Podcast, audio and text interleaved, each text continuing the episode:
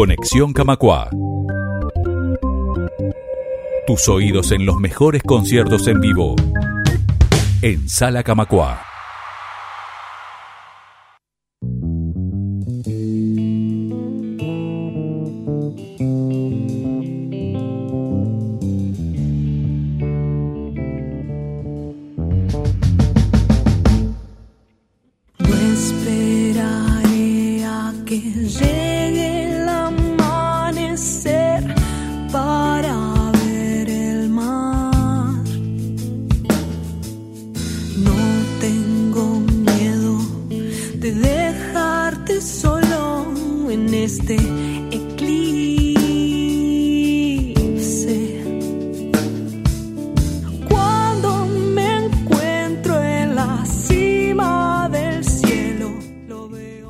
Conexión Camacua vamos a recibir a Florencia Bonavita, que este viernes 22 de noviembre, a partir de las 21 horas, va a estar tocando en la sala Camacua, presentando su primer disco, La Oscuridad y la Luz. Ahora estamos escuchando No Pasarás, que es el primer tema, el tema que abre este álbum, y hoy recibimos en vivo para conversar con ella. Florencia, bienvenida, ¿cómo estás? Muchas gracias, gracias, muy bien. Un placer recibirte, recibirte también aquí en la sala Camacua. Eh, contanos un, poco sobre la oscuridad y la luz. ¿Cuál es el, surgimiento de este primer álbum tuyo? Bueno, eh, sí, el surgimiento, así la fuerza, digamos, para, concretar el, disco y, bueno, recopilar esas canciones que son canciones escritas a lo largo de 7, 8 años, eh, fue que el, FONAM, el Fondo Nacional de Música, apoyó el proyecto que medio como inocentemente así eh, presenté algunas canciones que, que, había maquetado, digamos. Y bueno, y ahí se vino como la, como la fuerza de, de grabar este primer disco, ¿no? Y hice un también impulsado un poco porque me estaba yendo del país en ese momento y bueno, quería como eh, hacer algo con aquellas músicas que, que había hecho a lo largo de tanto tiempo.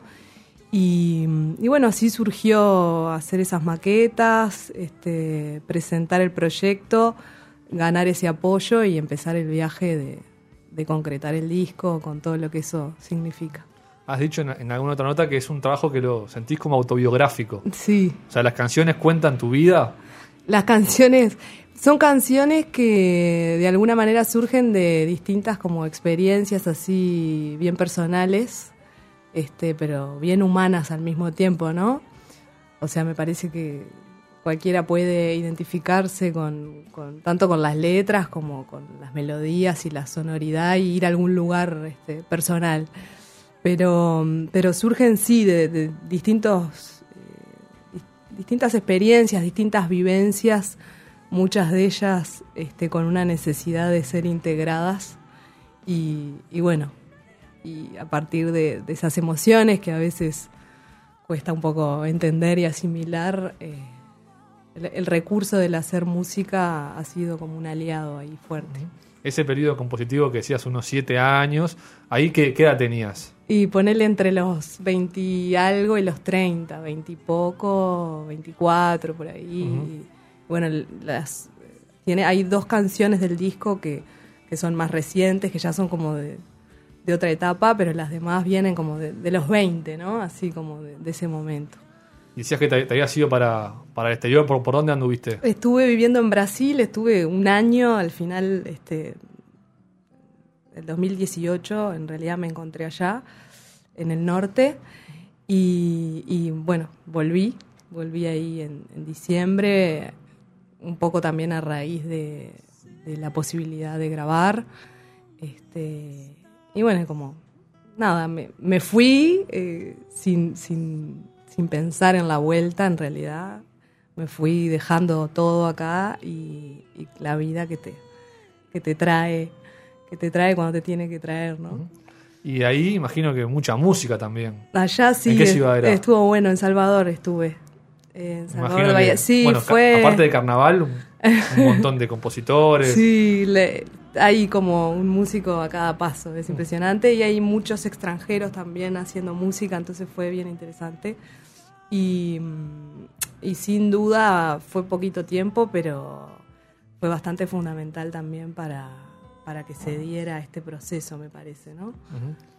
Por esas cosas que uno no entiende, que, que, que no suceden, pero que, bueno, que, enca- que encastran las partes para que, para que se den los resultados. ¿Y se, se puede ver algo de, de esa etapa en Brasil plasmada en el disco? Sí, hay un tema, sobre todo, este, mm, hay, hay dos temas que, que escribí allá, con los pies en la tierra, eh, que bueno, ahí no, no hay tanto reflejo sonoro de eso, capaz sí desde, desde las letras. Este, y Cera de Mar, que, que tiene así como ese, ese olor a, a Brasil. Voy, voy más para atrás en tu, en tu historia. ¿Cuándo arrancás a, a cantar y a, a componer tus canciones? Bueno, a componer, este, como a los 20. Pa- o sea, mucho después de, de- de empezar a cantar.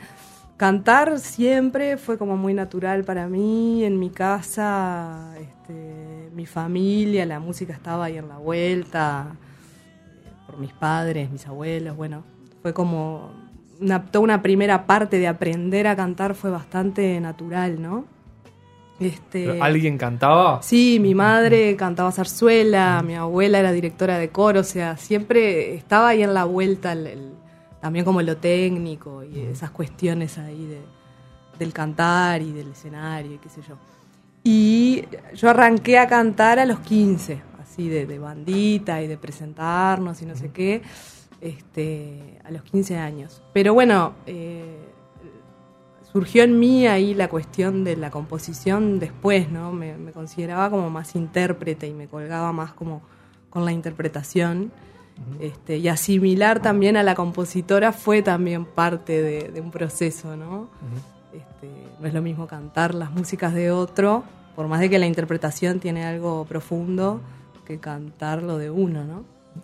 ¿Y, y hay, un, hay un estilo que te identifique o hay podemos ponerle una, una palabra que, que resuma lo, que es tu, tu estilo musical o es muy difícil de encasillarlo? Yo no, sí, no, no, no encuentro una palabra, en realidad, no, creo que tengo una influencia así musical bastante variada y que eso se ve bastante reflejado en el disco. Este, todo con una cierta, todo muy acorde, ¿no? no este, hay como, como una armonía también, si bien hay varios géneros.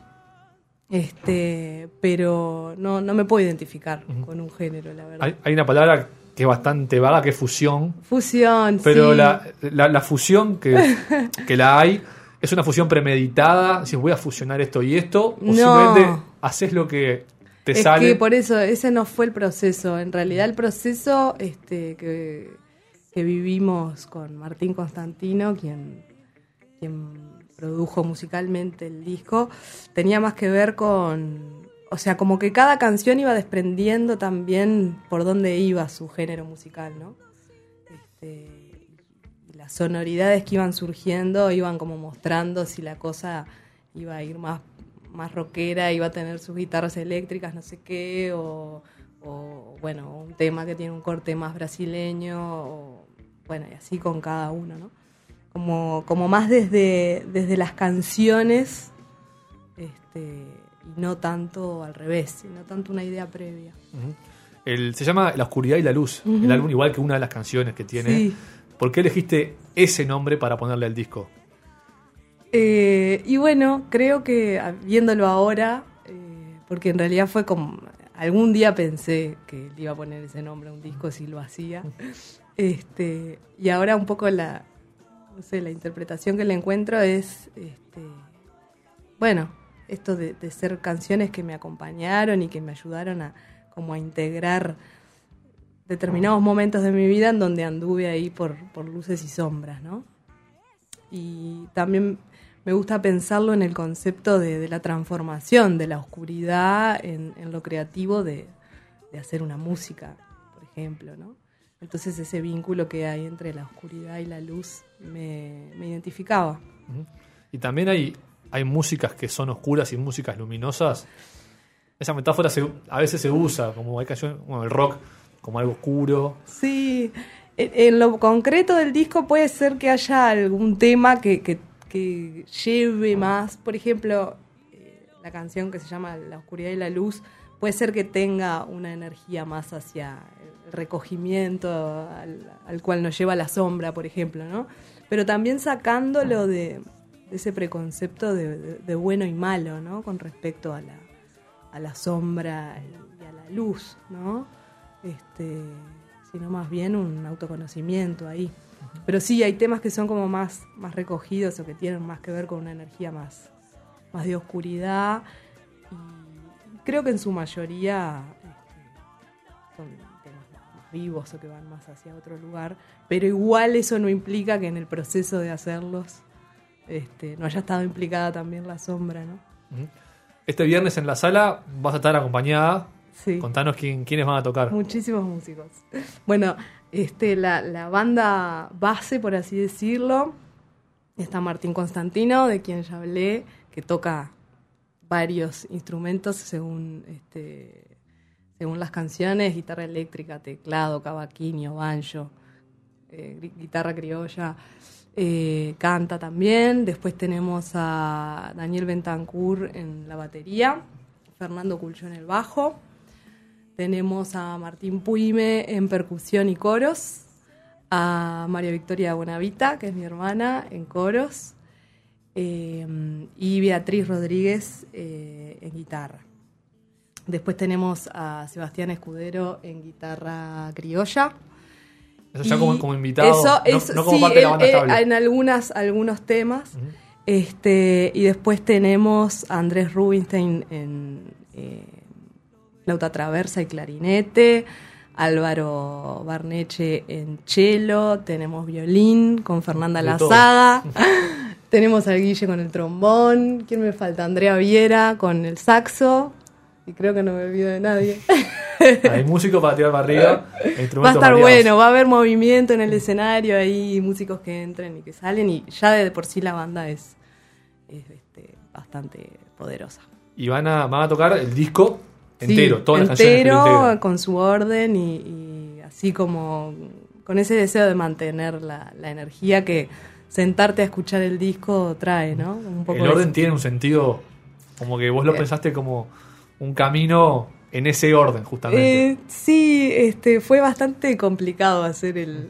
Para mí todos los todos los caminos llegan, llegaban al mismo lugar. No, fue difícil. La verdad que ahí Martín este, terminó como proponiéndome un orden que me, que me cerró porque me era me, era difícil encontrar este, el orden que fuera mejor, así como y, y ese apoyo estuvo bueno.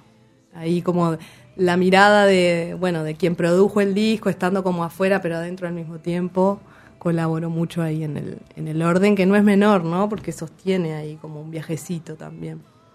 Y este, este toque en una sala teatro es tu primera vez como, como proyecto personal Sí, de Florencia. Sí, sí. ¿Y qué, es qué desafíos supone diferentes a tocar capaz en, un- en un boliche Sí. o, en, o en los toques más, más cotidianos O que más tenés? tipo, claro. eh, y bueno, creo que el, el desafío de, de- de estar presentando algo que es muy como muy profundo, ¿no? Si bien ya eso ya está rolando y ya no es más mío, ¿no? Ya, ya, ya salió de mí y ya, eh, bueno, solo trabajando con otras personas ya empieza a sumar, ¿no?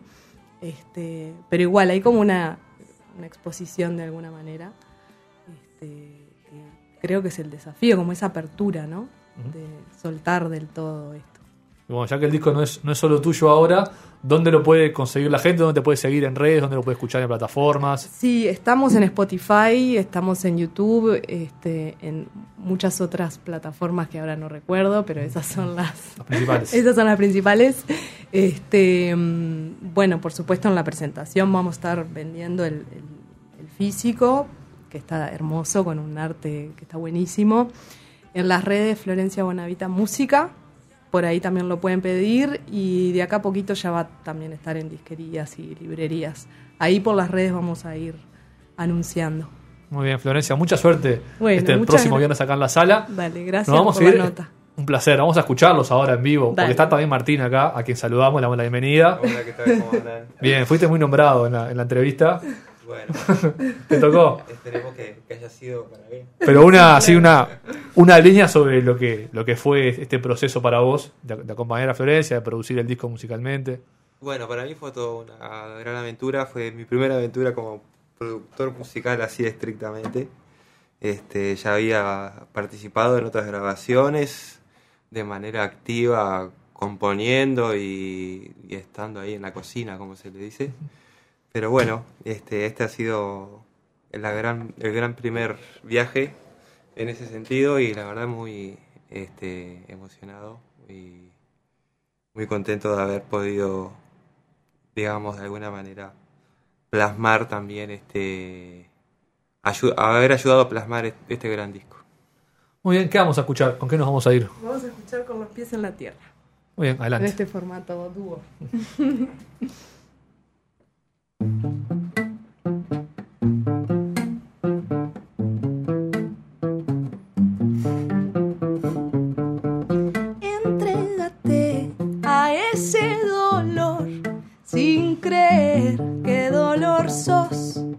Esa es la llave de tu libertad.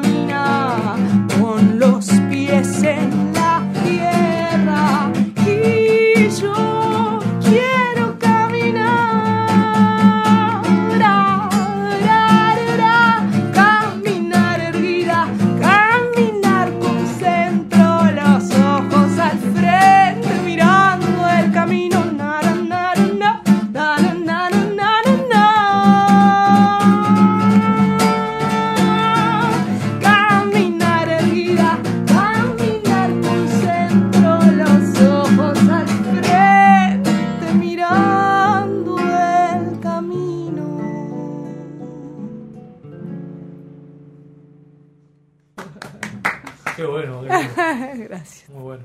En un momento, Conectate con nosotros. Instagram, Twitter y Facebook. Somos